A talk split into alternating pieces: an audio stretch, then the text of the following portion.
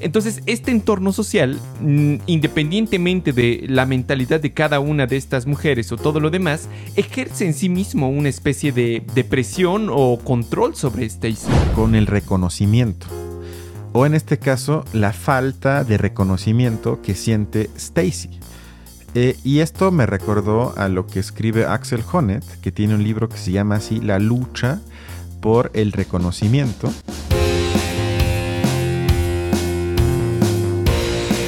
Hola, ¿cómo están? Estamos de vuelta en Películas e Ideología y hoy vamos a hablar de un capítulo en una serie. ¿Balam? Algo que nunca habíamos hecho. Es una primera vez. Siempre hay una primera vez. Siempre hay una primera vez, exacto. Esta vez vamos a estar tratando eh, una serie de Guillermo del Toro para continuar con lo que... Porque somos fans. Eh, con... Yo sé. para continuar, digamos, con, la temática de Guillermo del Toro y mostrar nuestra Admiración. Nuestra admiración por Guillermo del Toro. Esta vez vamos a tratar su serie que está en Netflix también, que se llama Gabinete de Curiosidades, que en realidad no es que él la saga, digamos, es una serie de episodios, me parece que ocho, en la que se son, eh, digamos, eh, episodios que no tienen conexión entre sí, duran más o menos una hora y todos tienen por temática la cuestión como del terror, por así decirlo. Son como historias de terror. Entonces, eh, no es el director Guillermo del Toro propiamente de los capítulos, sino que cada uno tiene un director o directora especial. Y eh, en esta ocasión vamos a hablar de un episodio, el cuarto, que se llama Por fuera. Y es eh, una historia. ¿Tú, te acuerdas de quién es el director o directora? No, nada más me acuerdo cómo lo introduce Guillermo del Toro. Eh, agarra un control remoto de televisión y le pone por fuera. Y me emocioné. Por eso se me quedó grabado. Parece que el director es Halley Z. Boston. Ah, cierto, sí tiene razón. Y eh, bueno, trata la historia de una eh, mujer introvertida e incluso desde las primeras escenas se nos deja ver que es un poco peculiar. Peculiar, por así decirlo. Y eh, se llama Stacy. Es, digamos, una persona muy, muy introvertida que eh, tiene una relación aparentemente o vive en un departamento con un eh, policía llamado Kate, que a diferencia de ella parece ser más bien un sujeto muy tranquilo, muy normal, muy relajado. Entonces, el episodio, digamos, comienza o nos plantea el problema mm, fundamental y es que Stacy en su trabajo no se siente aceptada por su forma tan peculiar de ser, digamos, eh, se ve, se percibe a sí misma como fea, es precisamente a ello se debe su introversión, no logra tampoco cuadrar con sus compañeras que eh, más bien son eh, un poco lo contrario de ella, son más bien mujeres que se arreglan muchísimo, que están como, van mucho de, de compras, toda esta cuestión. Y entonces el capítulo trata de cómo Stacy busca transformarse dejar de ser, digamos, la eh, mujer fea e introvertida a una mujer distinta. Es lo que pretende en ese capítulo. La trama comienza o se vuelve más interesante cuando nos damos cuenta que Stacy piensa que esta belleza o esta aceptación va a venir a través de comprar y ponerse una crema en específico que eh, le provoca erupciones en su piel, digamos su cuerpo parece rechazarla completamente, sí, completamente alérgica. Es terrible, pero el deseo de Stacy de volverse bella es tan fuerte en ella que pasa días y días y, se lo unta por todo el cuerpo, aun cuando le provoca una serie de ampollas, granos y, y, cuestiones terribles. Y uno como espectador solamente va viendo cómo se pone cada vez más terrible la situación. Bueno, mi lectura del capítulo eh, tiene que ver con el reconocimiento. O en este caso, la falta de reconocimiento que siente Stacy. Eh, y esto me recordó a lo que escribe Axel Honneth, que tiene un libro que se llama así La lucha por el reconocimiento. Y eh, porque lo que vemos en la, en la película, en el capítulo de la serie, desde la primera escena, es una protagonista miedosa, que claramente no se siente cómoda ni siquiera en su propia casa, porque escucha un pequeño ruido, le llama a su roomie pareja y se nos deja entrever que le habla prácticamente diario para contarle una y otra vez lo mismo de que escucha ruidos y él le contesta también lo mismo, de que es una casa vieja y de alguna forma eso la tranquiliza. Y una vez que ya conocemos más o menos las patologías de Stacy, eh, se nos deja claro, como dijiste, que su lugar en el que pasa más tiempo es el trabajo. Por lo tanto, su lugar donde busca ese reconocimiento es el lugar del trabajo y obviamente con sus compañeras de trabajo. Ahora, ¿qué es este, digamos, reconocimiento? Porque eso también es algo que es bastante abierto. Y Honet lo define de manera precisa y creo que pertinente para el capítulo de la serie. Dice que es la práctica intersubjetiva en la que las personas se reconocen mutuamente como sujetos necesitados, iguales y únicos, o también puede ser, o se niegan mutuamente este reconocimiento, porque también puede ser al revés. Yo te reconozco a través de negártelo. Eso también puede ser. Y esto constituye, por lo tanto, según Honet, el pilar básico de la vida social. Es decir, él lo que hace es una relectura de Hegel y es una, digamos, crítica a Marx de decir que no es únicamente la lucha por los medios de producción o por la materialidad, sino también es la lucha por el reconocimiento que, según él, según Honet, es una constante antropológica, es decir, de la que no podemos escapar, lo necesitamos. Y esto creo que es importante porque muchas veces se hace crítica, incluso en la serie, de que el problema es Stacy porque no está contenta consigo misma. Y el Rumi, su pareja, le dice una y otra vez, es que estás bonita, es que estás, eh, estás feliz, es que tienes todo. Tú no tienes que tener el reconocimiento o no tienes que ser como ellas. Y, y, es una tragedia que se repite todo el tiempo en las escuelas, en los trabajos y demás lugares.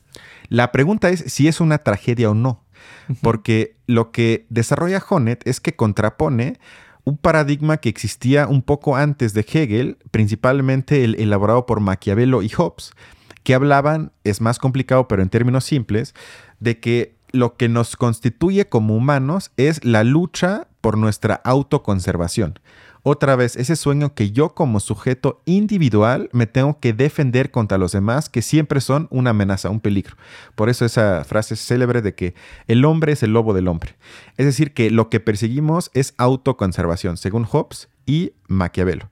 Y entonces dice que Hegel dice eh, que es el que le dio un giro fundamental a esta historia de la teoría, cuando dice que para Hegel ya no se trata solo, o por lo menos no principalmente, de la lucha por la autoconservación física, sino que hay básicas motivacionales de la acción social que tienen que ver con la necesidad de reconocimiento. Ahora, ¿a qué voy con todo ese rollo? Es que lo que Honet quiere decir es que lo que debemos de analizar y criticar es de qué forma y también en, el fondo, digamos, sobre qué una sociedad genera reconocimiento. Y entonces lo que dice Honet, que mientras estemos en el capitalismo donde se pone énfasis sobre los logros individuales, sobre la acumulación de capital que te da ciertas libertades, no nos debemos de sorprender que la gente, otra vez regresando a la serie, actúe como Stacy. Porque lo que hace Stacy es en el ambiente que le toca vivir, ¿cuál es? El capitalismo o la sociedad gringa de los, ¿qué será? ¿70s, 80s? Algo así. Sí, efectivamente. Y donde obviamente estamos hablando de la época fordista donde la gente trabaja, es como se conoce en México, Godín, y entonces vive prácticamente para trabajar. Por lo tanto, ella va a buscar el, el, reconocimiento en ese lugar, nos guste o no, porque así está constituido la sociedad. Luego, las compañeras de trabajo son, entre comillas, físicamente, vamos a decir, atractivas bajo los estándares que rigen esta sociedad y además se modifican, o sea, se operan tal cosa, hablan de que usan su atractivo físico para conseguir ciertos favores y todo eso. Es decir, que ellas tienen de alguna forma el premio de ser reconocidas y beneficiarse a través del reconocimiento por cómo son ellas. Y Stacy, en cambio, por su forma de ser no tan cercana a ellas no tiene ese tipo de, vamos a decir, beneficios o premios como ellas. Por lo tanto, ella lo único que hace es, según Honet, seguir esa lógica del reconocimiento a través de tratar de adaptarse a lo que ella ve que sí genera reconocimiento en esta sociedad y lo logra al final. Una vez que se adapta, porque así le llamaría yo, la reconoce todo mundo. Literalmente la reconocen, la vuelven a conocer y la tratan de forma muy diferente. Y estamos seguros, aunque ya no se muestra en el capítulo, seguramente quizás le dan otro puesto, va a ganar más dinero, puede viajar. Es decir, la lógica es estructural y no depende tanto, y no la crítica como se plantea en el capítulo, como siempre un poco simplón el director, de que el problema es que Stacy no se acepta como es.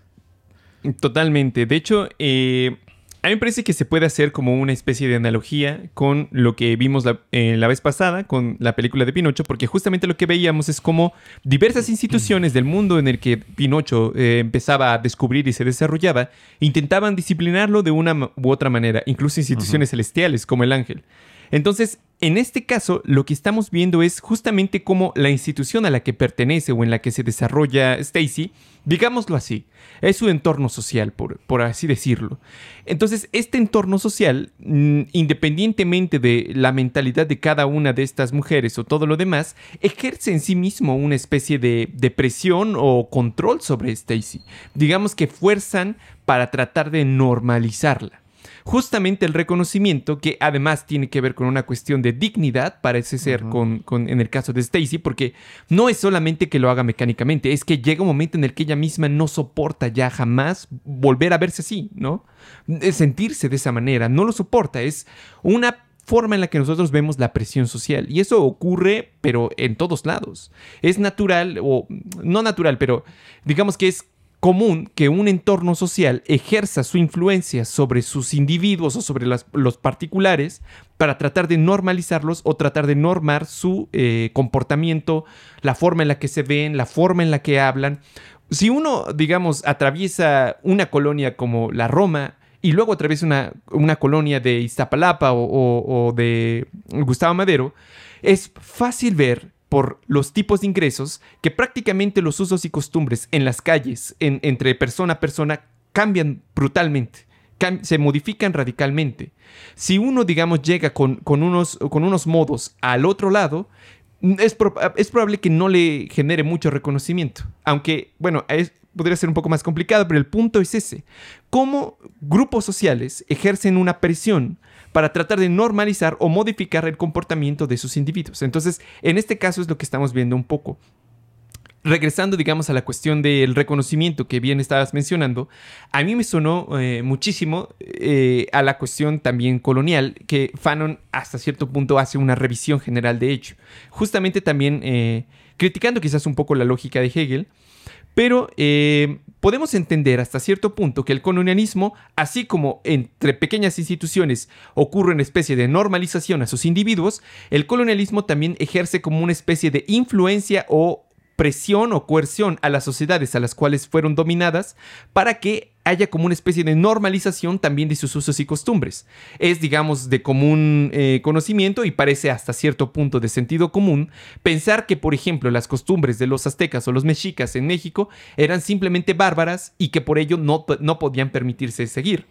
Pero eso es más bien un ejemplo de cómo la sociedad actual a la que pertenecemos coercionó a la anterior para que se modificara y, digamos, de alguna manera adaptase los valores, las formas y usos y costumbres de las nuevas. Lo que criticaba Fanon hasta cierto punto es que como las personas, en específico en su caso eh, las personas negras, no eran eh, dadas digamos, eh, aunque por más que argumentasen racionalmente ante sus eh, amos coloniales eh, que su dominación era irracional o no estaba justificada, no había posibilidad de que se les reconociera como interlocutores válidos. Digámoslo de esta manera, para que yo pudiese escuchar tus argumentos y pensar, digamos, que hasta cierto punto tienes razón, primero tengo que reconocerte como interlocutor, como que lo que tú me estás diciendo vale porque me lo estás diciendo en mi idioma. Pero si yo te bloqueo esa capacidad de reconocerte como interlocutor válido, entonces no hay lugar a esta lógica que Hegel llamaba de, dialéctica del siervo y del señor. En este caso se rompe porque al menos en la lógica del siervo y el señor, tanto el siervo como el señor son de una misma esencia, son de una misma naturalidad.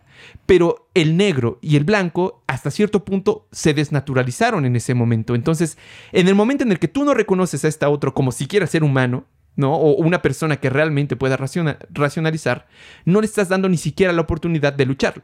Y entonces Fanon lo que decía es, no vale la pena tratar de entablar un diálogo con quien no te reconoce como interlocutor válido. y bueno, una serie de, de situaciones que derivan en su crítica eh, al, al, colonialismo, pero me recordó muchísimo esto que mencionabas del reconocimiento, como hasta cierto punto se, entabla es, esta cuestión. Pues nada más que decir que yo creo que eh, digamos, si uno se pone a pensar en todos los entornos, incluso digamos en esta, en esta conversación, existen ciertas normas que se establecen en en el, momento en el que empezamos a interactuar y que nos norma o nos fuerza a comportarnos de una u otra manera. Yo creo que la invitación sería como más bien a tratar de reflexionar sobre en los entornos en los que yo me desarrollo, en los que yo me desenvuelvo, qué clase de valores digamos, tratan de coercionarme en mí y, y, y, hasta cierto punto qué voy a permitir yo o, o, cuáles son los límites que yo puedo permitir, ¿no? Sí, eso es cierto, aunque es complicado porque yo diría que no hay escape de eso, o sea, es muy difícil. Sí, es, es cierto. Que aunque no compartas los valores, entre comillas, digamos, de tu comunidad, entonces tomes la de decisión consecuente de decir, bueno, entonces yo me voy a aislar porque no, yo no comparto las normas que rigen sino de alguna forma todos nos tenemos, nos guste o no, por lo menos hasta cierto grado, adaptarnos y por lo tanto yo creo que subsumirnos y quizás hasta poco a poco eh, introducir a nosotros mismos cierto tipo de formas ideológicas, que yo creo que es muy difícil que podamos escapar de eso. Es decir, que ya nos parece obvio que tengamos que pagar con dinero. Por ejemplo, algo que no tiene nada de natural, ni por Dios, ni nada, y ya lo asumimos como simplemente para obtener algo tengo que pagar.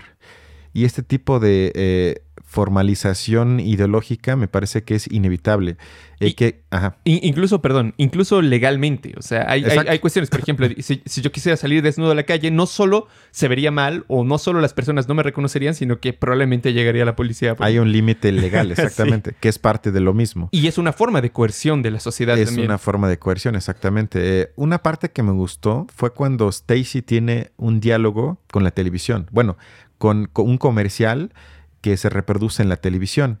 Porque lo que le dice el presentador de la crema, porque como bien dijiste, ella se pone una y otra vez una crema, se embarra, se baña, li sí. literalmente con ella, es que lo que hace falta es que aplique más.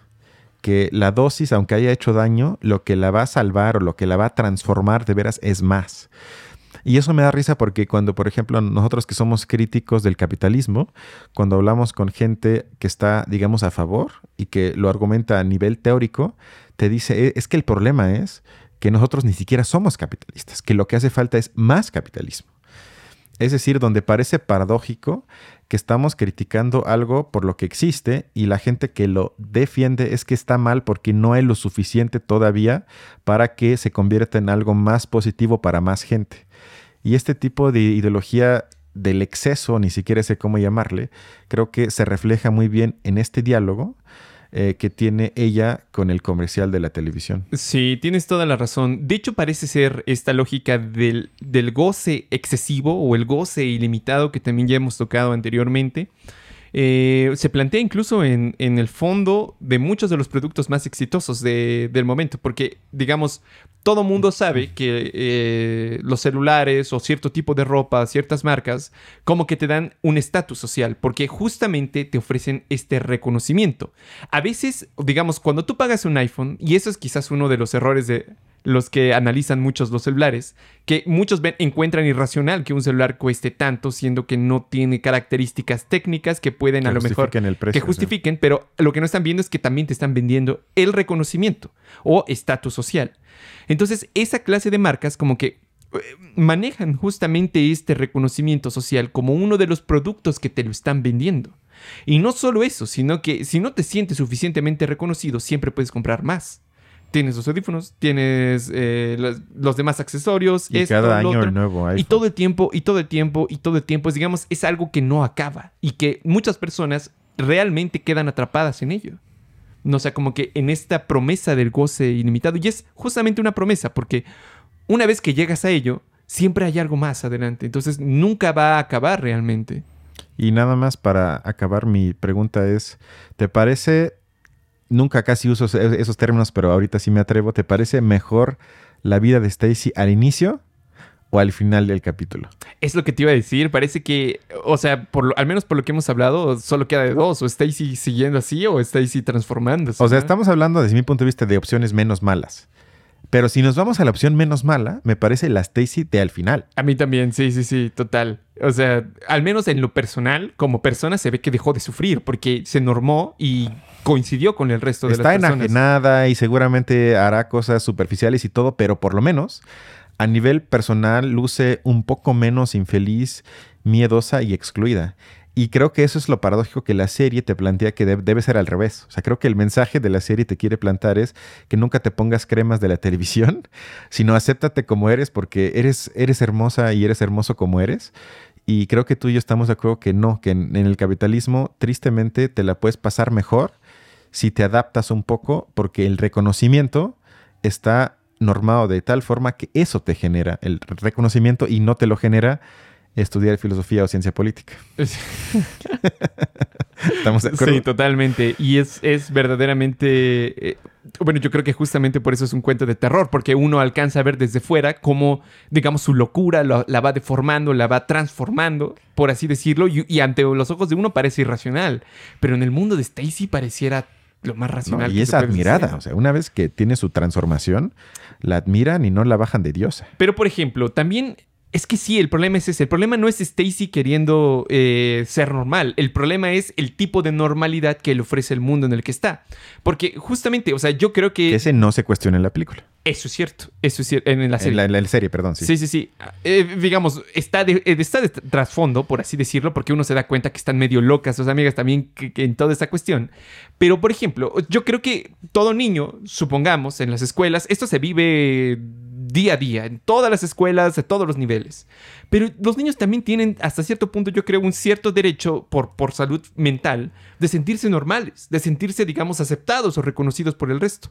El problema justamente no es eso. El problema no es que el niño busque el reconocimiento o que, o que se sienta bien si lo tiene. El problema es qué tipo de reconocimiento se le está ofreciendo o qué se le pide para poder ser reconocido. Y esa misma pregunta se puede hacer en, en muchos de los círculos sociales que, que uno convive. Pero como decías hace rato, es, eh, a veces es casi imposible. O sea, uno como individuo, al menos eh, eh, en lo individual, o ponerse a estructuras más grandes es, es muy difícil porque la sociedad es mucho más fuerte, a veces perversa e inteligente que cualquiera de sus individuos. No, y es horrible porque eso también lo dice Honet, que la experiencia que tenemos como sujetos cuando sentimos que no recibimos el reconocimiento que creemos merecer, Sí. eso también él lo toma un poco de Freud, que eso es una afectación a nuestro propio narcisismo, que eso en muchas personas provoca consecuencias trágicas. O sea, estamos Eh, hablando eso de, es cierto, eso es cierto. de cosas más o menos como Stacy o mucho peor. Y lidiar con eso en la modernidad es dificilísimo, es dificilísimo. Y creo que el camino más obvio es el que toma Stacy. Sí, fíjate, última reflexión que ahorita se me vino a la mente. Eh, cambiando a lo mejor un poco la temática. Hace poco vi que en Pictoline salió como una, una encuesta de. o resultados de una encuesta que le preguntaban a las mujeres qué cambiaba, o sea, por qué, qué, tipo de hombre les gustaba y todo lo demás. Y entonces se dieron cuenta que a lo largo del tiempo eh, lo- los gustos de las mujeres se han vuelto cada vez más, digamos, eh, difíciles, por así decirlo, de, de cumplir para muchos hombres. Y la cantidad de hombres solteros en nuestras sociedades hoy en día aumentó, pero una barbaridad. Muchos hombres, digamos, que viven o sea, digamos, una gran cantidad de, de los hombres que eh, viven en nuestra sociedad no, no consiguen pareja porque justamente comparten muchos, o bueno, muchas mujeres lo que coinciden es que a veces es por la forma de la masculinidad, como estas formas, eh, a veces sí ya eh, sinceramente estúpidas de ser, como de, de macho, de todo lo demás, parece ser que esos valores empiezan a perder sentido pudiéramos pensar quizás como consecuencia del movimiento en general de- del feminismo. Eh, Y entonces las mujeres empiezan a preferirlos menos. Y entonces ellos les cuesta mucho más trabajo, por así decirlo, conseguir pareja. Están, digamos, como en una situación parecida a la de Stacy, porque si quieren tener pareja, muchos de esos hombres van a tener que cambiar sí o sí, independientemente de si ellos se consideran verdaderamente machos o si están convencidos de esa forma de ser. Porque hay que decirlo, la sociedad produce una cierta forma de, de ser hombre, y entonces llega un momento en el que esa forma de ser hombre que te ofreció la sociedad y en la cual tú creciste y la cual te educaste y todo lo demás, ya está quedando, por así decirlo, obsoleta. Y entonces eso también puede derivar en un aumento del caso de los casos de suicidio, por ejemplo. Entonces se les presenta de nuevo esta como pareciera un poco también terrorífica. O te normas o te mueres o ex- excluyes, ¿no? No hay, digamos, una tercera opción, por así decirlo. Exactamente. En fin, ¿recomiendas la serie, el capítulo? Pues la serie en general está palomera. El capítulo me, me- me llamó la atención a mí. Entonces, eh, ¿a ¿Tú? Yo creo que para una noche aburrida que no tienes nada que hacer, sí. Sí, Pero tampoco esperen demasiado. sí, ciertamente. Perfecto. Pues sin más, nos vemos la otra semana, ¿no? Hasta luego. Cuídense mucho.